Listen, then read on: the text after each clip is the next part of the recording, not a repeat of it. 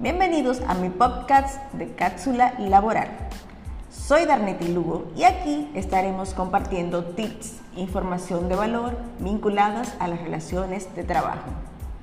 Súper contenta porque estamos en la temporada número 2, por lo que estoy agradecida de todos aquellos que me escuchan.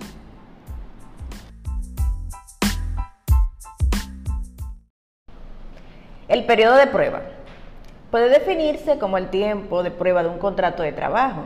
Se considera una etapa especial en donde puede darse el momento del inicio del contrato.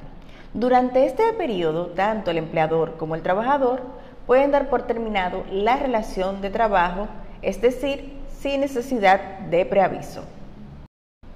¿Cuál es el objetivo del periodo de prueba? Durante este tiempo, el empleador puede comprobar de manera precisa las competencias y destreza que son realmente ciertas y pueden ser aplicadas por el trabajador en su puesto de trabajo, así como identificar cualquier falta de experiencia o ineptitud para el desempeño de las labores. ¿Qué límite fija la ley para el periodo de prueba? La ley laboral dominicana de forma expresa no habla del periodo de prueba, a diferencia de otros países, aunque en la práctica sea utilizado. El empleador para liberarse de indemnizaciones del contrato debe terminar la relación laboral antes de finalizar los tres meses. ¿Estoy contratado en el periodo de prueba? Claro que sí, es una fase del contrato. Inicia al mismo tiempo, por lo que se computa desde el momento de su entrada. La única particularidad es que el contrato puede extinguirse sin tener que pagar indemnización en caso de que el empleador ejerza el desahucio antes de los 90 días. ¿Qué obligaciones tiene el empleador durante el periodo de prueba? Debe reportar en la seguridad social en un plazo de 24 horas al trabajador. Esto para que tenga derecho a seguro y esté protegido en caso de accidente o enfermedad. También debe pagar el salario a consecuencia de su labor e instruir sobre las políticas y normas que tenga la empresa.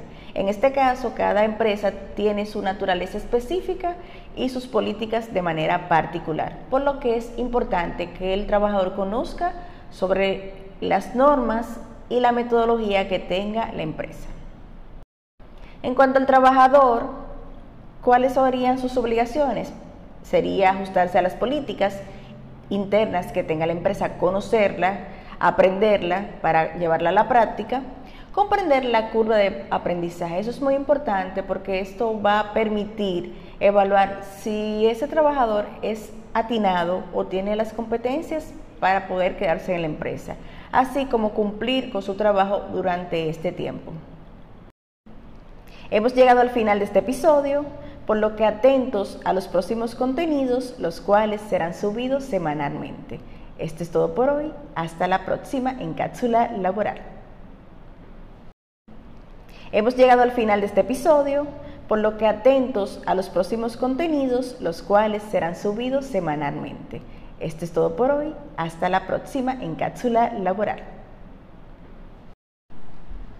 Bienvenidos a mi podcast de Cápsula Laboral. Soy Darneti Lugo y aquí estaremos compartiendo tips, información de valor vinculadas a las relaciones de trabajo. Súper contenta porque estamos en la temporada número 2, por lo que estoy agradecida de todos aquellos que me escuchan. Bienvenidos a mi podcast de cápsula laboral.